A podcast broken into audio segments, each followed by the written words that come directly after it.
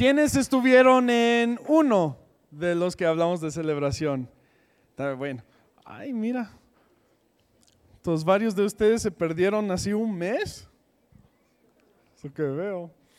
Bueno, hablamos acerca de cómo nosotros celebramos dentro de la casa de Dios. Y todo esto, toda la iglesia se trata de celebrar a Dios de una u otra manera. Celebramos a Dios a través de escuchar la verdad. Imagínense que ustedes luchen por una verdad por mucho tiempo. ¿Y qué es la mejor forma de honrar que ustedes lucharon por la verdad? Que las personas después de ustedes lo hagan. Las personas a quienes les enseñaste la verdad eso es el mejor honor que ustedes pueden tener por luchar por la verdad, que alguien luche después de ti. Y entonces nosotros celebramos en la casa. Y bueno, es un gusto para mí poder hablarles por quienes no tengo el gusto de conocer. Me llamo Joe y yo soy el líder y pastor de Alabanza y nuestro ministerio juvenil Canvas. Y entonces yo ah, quería simplemente poder abrir esta nueva serie. Entonces ya habíamos hablado de celebración y ahora vamos a hablar de otra cosa, de una constancia. Esta serie se va a llamar Quédate en casa. Quédate en casa. ¿Cómo? ¿Quedarme en mi casa de, de allá, del rancho? ¿Quedarme en casa por COVID? Yo creo que todos ustedes saben que no me refiero a eso, ¿no? En esta iglesia. Quédate en casa, quédate en la iglesia. Quédate donde Dios se puede manifestar. la intención de esta serie es para que entendamos que la constancia en la iglesia tiene recompensas. Que la constancia en la iglesia tiene una implicación para Dios, que de hecho es importante para Dios que nos reunamos en iglesia. La iglesia es el lugar donde habita el hogar de Dios. ¿A qué me refiero? Todos nosotros somos qué? Templo del Espíritu Santo. ¿Verdad? Pero después en Mateo 18 dice que donde dos o tres se reúnen en su nombre, ahí estará Él. Entonces aquí va una pregunta esencial. Si nosotros hacemos iglesia con una persona, ¿Es iglesia? Ahí es probable que habite el Señor.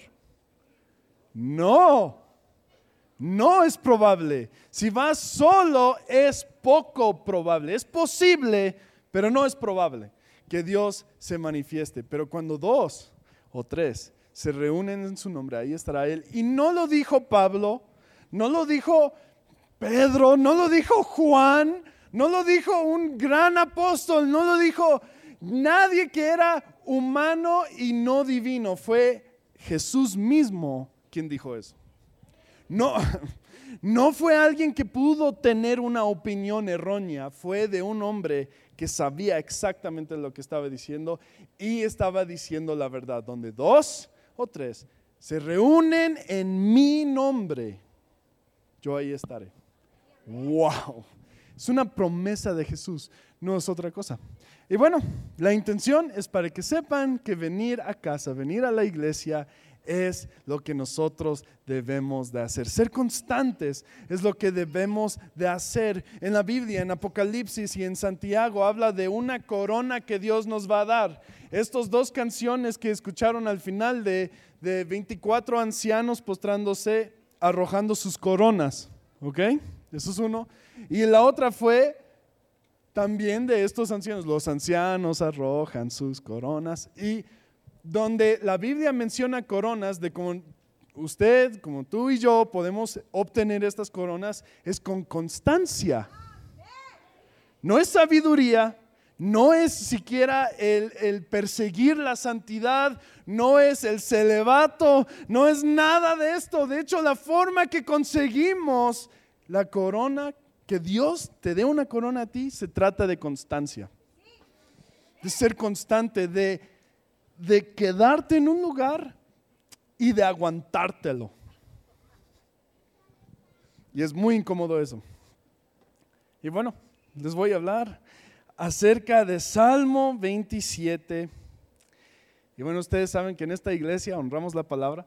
Lo que dice es aplicable, es posible y es verdad.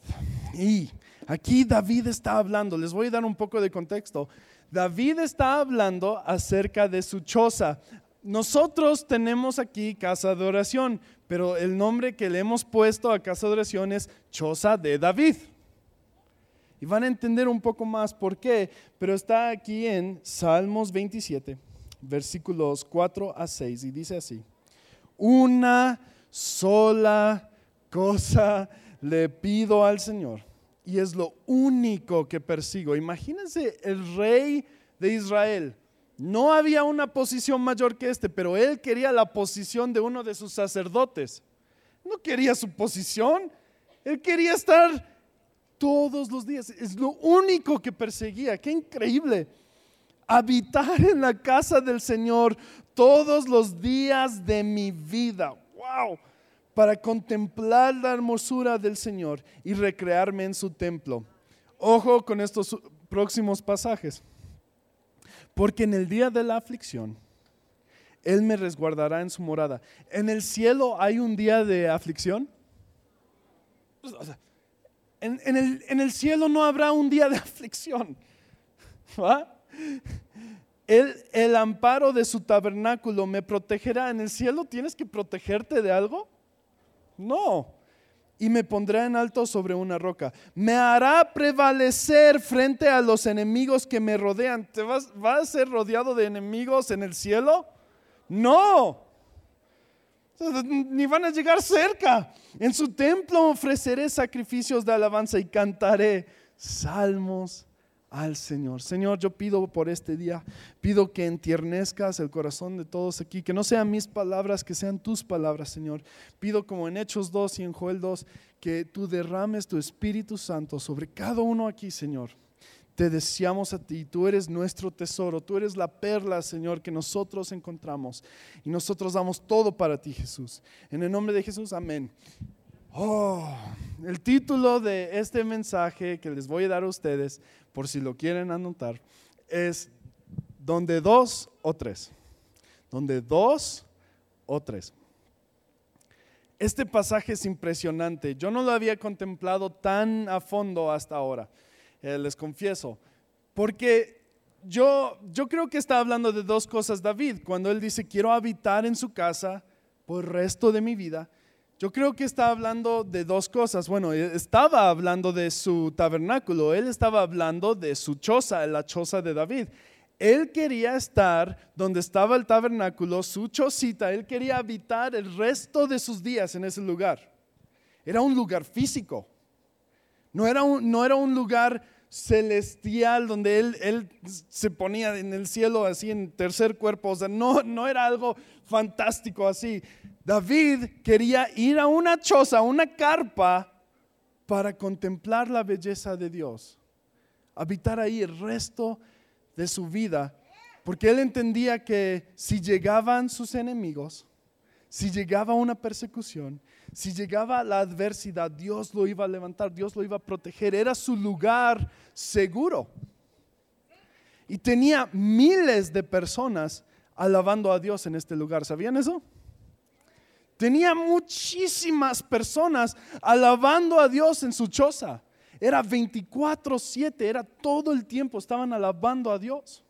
Es increíble. David creó esto porque yo me imagino que tuvo una obsesión con habitar en la casa de Dios. Esto, hermanos míos, era una congregación. Es el equivalente de lo que es una iglesia hoy.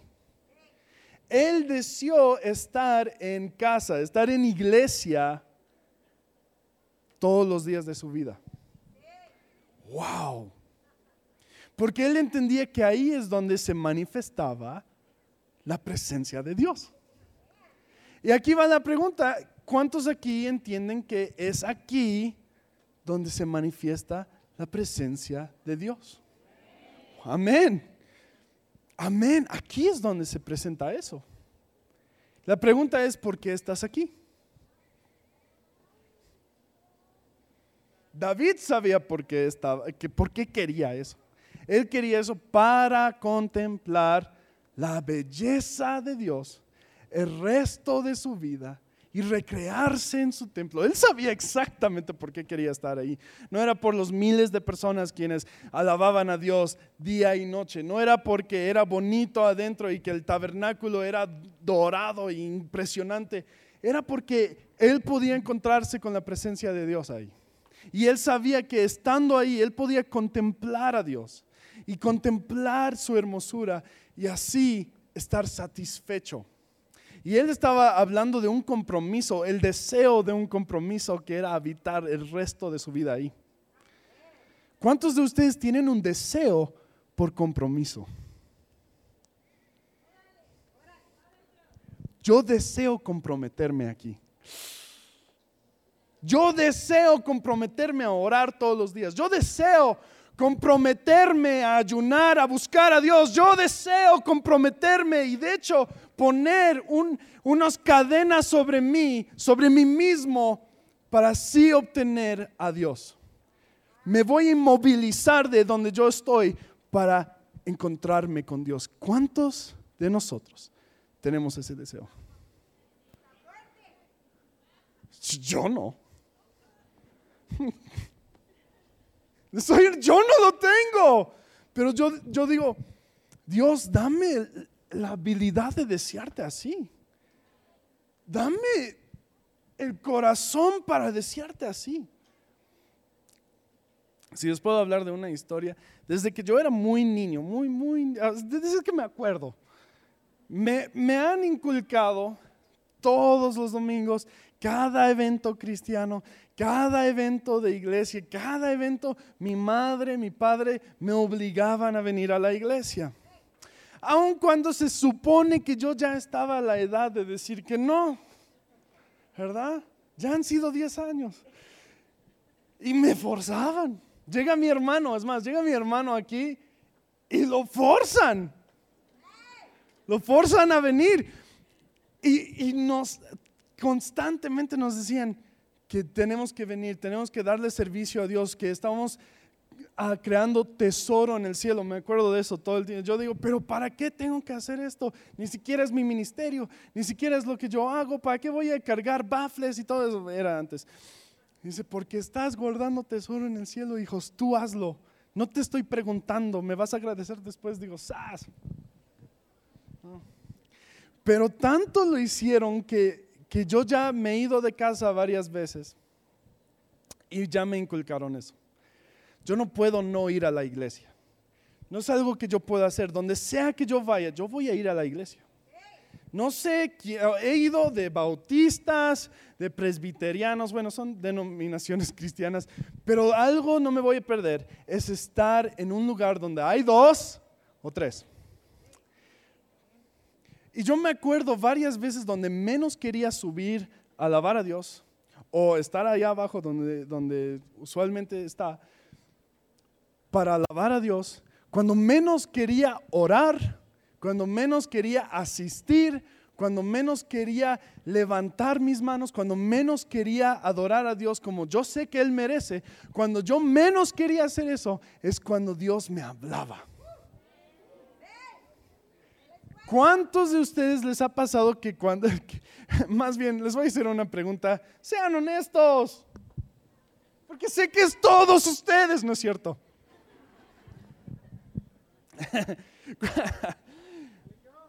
¿Cuántos de ustedes han llegado un día, un día de gracia, se los doy, un día de gracia que no quieren venir a la iglesia?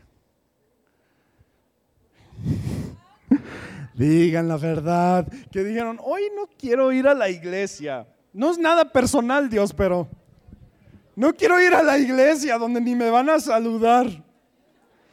Donde todos se, se, van, iba a decir otra palabra y no sé si es malo. Perdónenme. ¿Dónde se van pues? Y que no saludan. No quiero ir donde me hacen en la cara fea, juzgones. No quiero ir a la iglesia. ¿Cuántos de ustedes? Yo sí, yo múltiples veces he no querido venir a la iglesia, como múltiples veces no he querido alzar mis manos, como múltiples veces no he querido alzar mi voz, como múltiples veces no he querido orar. ¿Cuántos de ustedes pueden identificarse con esto? Ya, es parte del proceso. Lo que no te reta, no te cambia. O sea, no vas a cambiar nada si tú no sales de esa zona de confort, no va a pasar. Pero ¿cuántos de ustedes, cuando menos quisieron orar, cuando menos quisieron tomar esos cinco minutitos para orar, cuando menos quisieron alabar a Dios, pero decidieron hacerlo, se encontraron con Dios? ¿Cuántos? Yo sí. Dios, cuando nosotros hacemos eso, nos pasamos por un fuego. Y cuando nos presentamos delante de Dios, haber pasado un fuego, y Dios ve oro, comprobamos de qué madera estamos hechos. Es cuando lo compruebas. Es más, si tú dices, es que yo no siento alzar mis manos, es que yo no siento alabar a Dios, yo no siento ir a la iglesia, yo no siento hacer esto, entonces no voy a ir porque me siento como hipócrita si lo hago. No, es que no soy yo, así no soy yo. Yo no oro así, yo no voy acá. O sea, entiendo, mira, yo fui esa persona, por eso puedo hablar de esto. Yo fui esa persona. Cuando alguien dice eso, yo digo, bueno, sí, podrías pensar que eso es hipocresía, pero es hipocresía hacerlo cuando lo sientes. Porque quiere decir que no tienes una identidad. Si tú tienes una identidad, lo vas a hacer a pesar de lo que sientes. Y eso comprueba quién eres. Ser alguien real no se trata de hacer lo que sientes hacer. Eso es ser una ola que va de un lado para otro. Y hasta Jesús no confía en esas personas. Y él, cambia a esas personas, pero él no los tendría como en su grupo de 12 discípulos, no lo tendría. Pero cuando tú haces algo a pesar de lo que sientes, tú vienes a la iglesia a pesar de lo que sientes, tú alzas tus manos a pesar de lo que sientes, que no quieres hacerlo. Cuando tú haces algo, cuando no quieres hacerlo, pero es lo correcto, eso comprueba lo que eres. No hacerlo solo cuando sientes hacerlo. No, eso comprueba. Y, está fuerte, porque hasta Jesús lo dice, lo dice en Apocalipsis, él dice, van a llegar y yo quemaré todo madera y paja. Lo quemaré todo, todo lo que han hecho, lo quemaré así. Y lo que queda, Él está buscando lo que quedó bajo prueba, bajo fuego. Eso era para alguien. Eso era para alguien. Bueno, sí, es muy real, porque cuando nosotros somos constantes en la iglesia, no, no quiere decir que en la casa no va a haber prueba. No quiere decir que no va a ser incómodo.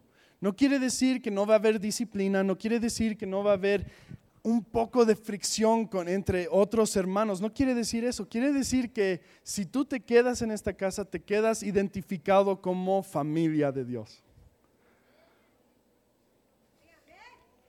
En casa está la familia. En la familia está nuestro hogar. Y en este hogar está Dios. En este hogar está Jesús. Y Él se manifestará aquí. ¿Y por qué no se va a manifestar cuando estás solo en tu cuarto? Es posible, pero no es probable. ¿Por qué? Porque donde dos o tres están reunidos en mi nombre, ahí estaré yo. Tú dices, Señor, yo me presento aquí porque yo reconozco que es probable que te vas a encontrar aquí. Algo que acabo de decir a mi equipo de alabanza es que yo honestamente no creo que el equipo de alabanza, así como se van a sorprender, pero yo no creo que nosotros guiamos a la gente a la presencia de Dios. No lo creo. Yo no creo eso. Es que ustedes son de la delantera y guían y yo he escuchado esto toda mi vida. Y la verdad es que yo no lo creo. Opinión, yo no lo creo. Yo creo en una cosa, que donde dos o tres se reúnen en su nombre, ahí estará Él. Y no, eh, depende de nosotros entender que nosotros tenemos que estar en su nombre para sentir esa presencia que Él, va, Él ya está aquí. Si tú no lo sientes es porque quizá no estás aquí en su nombre. Él ya llegó donde dos o tres están reunidos en su nombre. Ahí estará Jesús. Y si Él está ahí, y si tú no lo sientes, quizá tienes que sondear tu corazón. Quizá tienes que reconocer que a lo mejor Jesús está esperando que clames su nombre. Que a lo mejor está esperando que te presentes. Es real.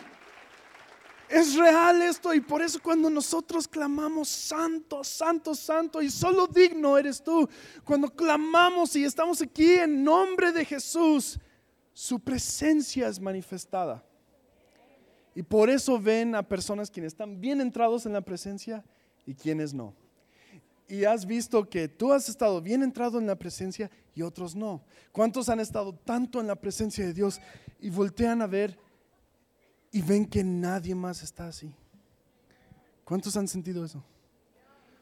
Yo, yo sí. Y yo digo, ¿por qué? ¿Por qué no sienten que está aquí? ¿Por qué? Pero es que el motivo del corazón de uno, cuando empiezas a venir por, por el nombre de Jesús, ahí es cuando encuentras la belleza de Jesús. En la presencia de Jesús ves la belleza de Jesús y en esa belleza tú encuentras un propósito porque David estaba hablando de que él quería que eso fuera su propósito. Yo deseo y yo persigo que el resto de, mi vida contemplar su belleza y recrearme en su templo. Él estaba hablando de que yo quiero que eso sea mi propósito. Pero ¿dónde encontrarás la belleza de Jesús? Donde dos o tres están reunidos. ¿Quiénes están reunidos en su nombre hoy? Jesús, estamos aquí para ti, Jesús.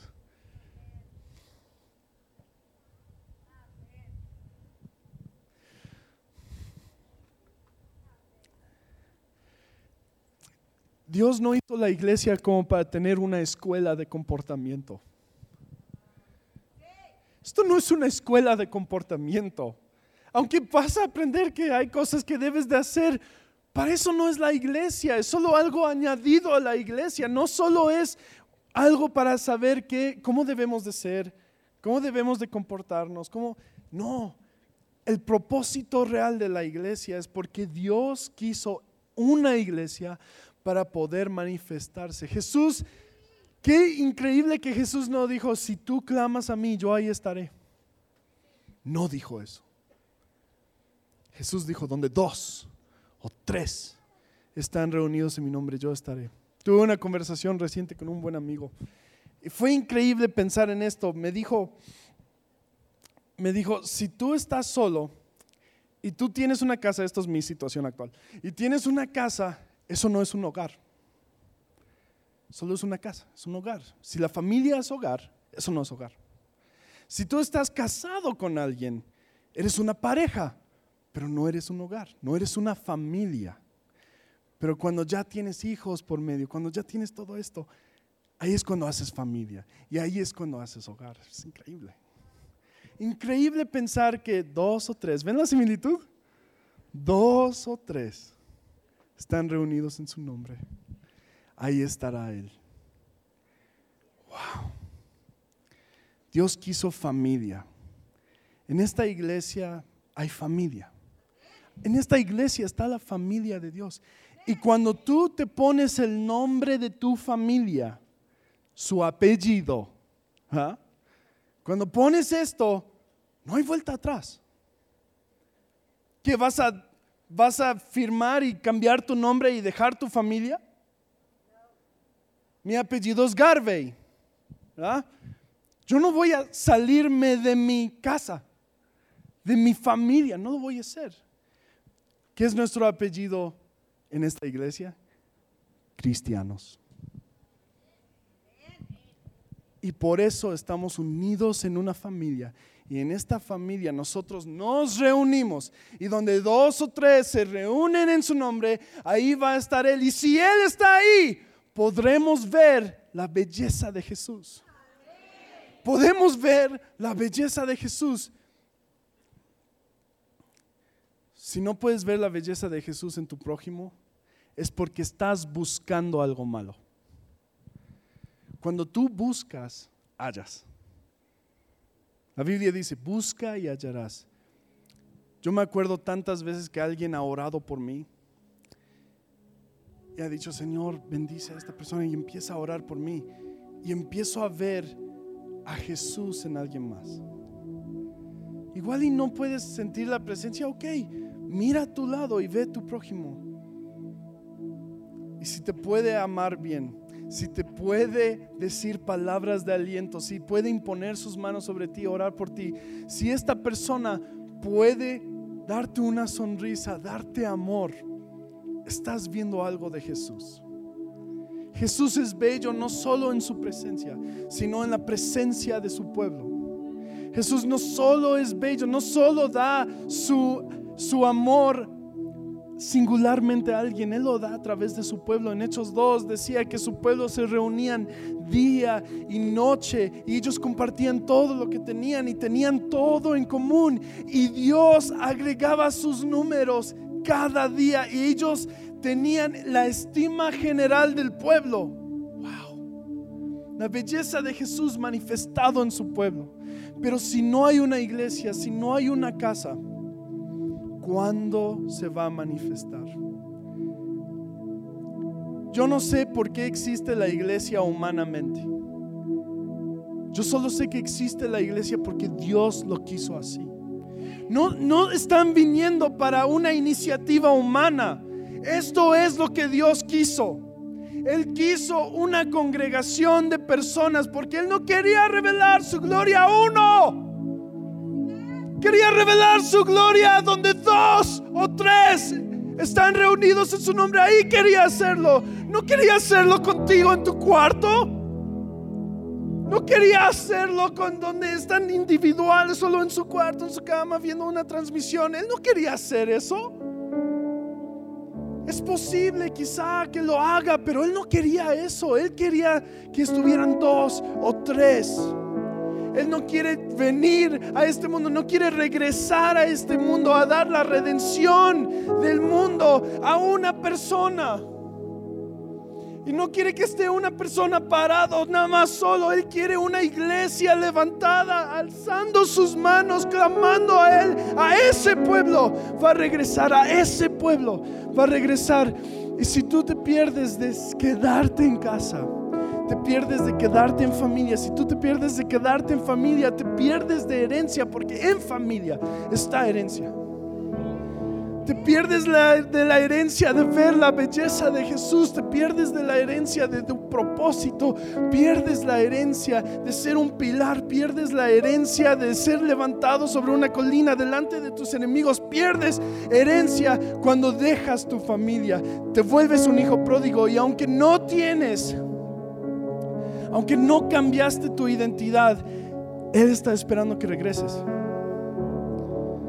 Él está esperando que regreses para darte tu herencia de nuevo, para celebrarte de nuevo, para hacer una fiesta en Lucas 14. ¿Por qué Dios? ¿Por qué Dios? En Lucas 14 Dios dice, cuando Él invitó a sus amigos, no llegaron. Dice, inviten a la boda de mi hijo. Y daban excusas, es que tengo mucha prosperidad, ¿no? acabo de hacer un negocio. Otra persona dice, acabo de casarme. Otra persona, estaban dando excusas. ¿Y por qué Dios dice, invítalos de la calle? Solo quiero que celebren a mi hijo, invítalos. Y así, y esas personas somos nosotros. En esa historia de Lucas 14, somos nosotros. Sus amigos estaban en Israel y ellos no lo aceptaron. Y por eso Jesús llegó, dice, si ellos no quieren, yo iré al resto del mundo y yo no regresaré hasta que ellos digan, bendito el que viene en el nombre del Señor. Yo no lo haré. Y aun cuando Él invitó a esas personas, Él dijo, todavía quedaba lugar. Y en Lucas 14 Él dice, vayan a las calles y oblíguenlos a que vengan. Oblíganlos a que vengan para celebrar a su Hijo. Todo esto se trata de Jesús. Todo nosotros juntándonos aquí se trata de Jesús. Estando acá es para entender que la belleza está en el prójimo, que la belleza de Jesús está en su presencia, que la belleza de Jesús podemos darlo a alguien más. Carga tu cruz y sígueme, da tu yugo. conmigo porque es ligero.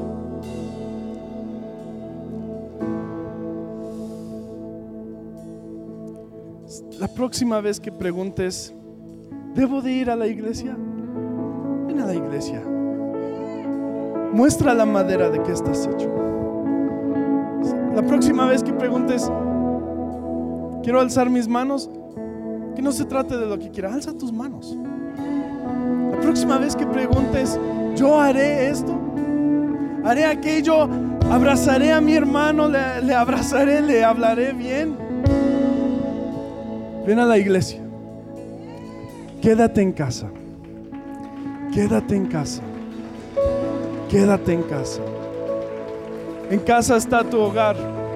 En casa está tu herencia. En casa está la familia de Dios. En casa está tu propósito. En tu propósito encontrarás la presencia de Jesús. Y cuando tú encuentras la presencia de Jesús, tú encontrarás que no hay nada más grande, nada más bello, nada más glorioso, nada que va a sobrepasar lo que tienes